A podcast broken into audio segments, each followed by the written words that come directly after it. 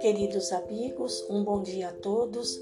Espero em Deus que estejam bem, em paz e com saúde. Trataremos hoje do capítulo 13, cujo título é O Revolucionário Sincero. Precisamos de muita cautela na leitura da lição de hoje, pois trata de um assunto que ainda faz parte da atualidade terrestre: as desavenças entre governados e governantes.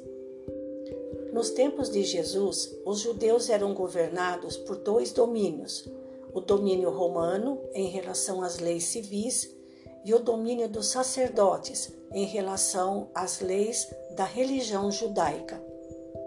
Sobretudo em Jerusalém, existiam muitos grupos revolucionários, cujo objetivo era derrubar o domínio romano e fazer com que a nação israelita se sobrepôsse às demais. Entre os discípulos havia um que compactuava com os objetivos desses grupos revolucionários. Era Judas Iscariotes. É por isso que ele aparece na história de hoje, mostrando o quanto ele se entusiasmava com esses assuntos.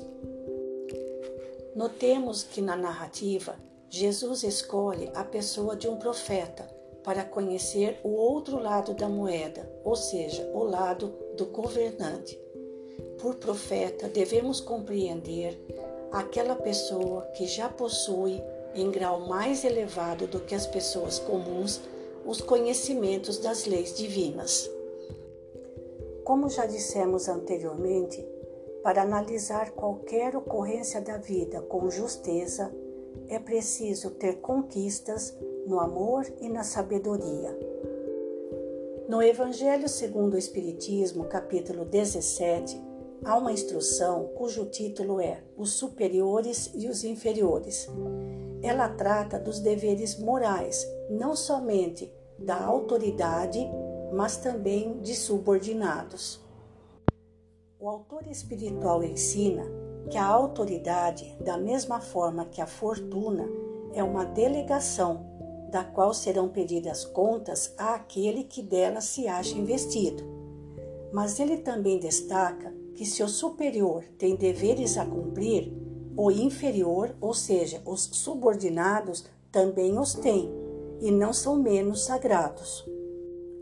O autor espiritual também destaca que todos nós temos na Terra uma missão a cumprir, seja ela pequena ou grande, seja ela como subordinado ou como supervisor, como governado ou como governante. E qualquer que seja essa missão, ela é dada sempre para o bem comum. Se essa missão for falseada nesse princípio básico, cedo ou tarde ela vai falir.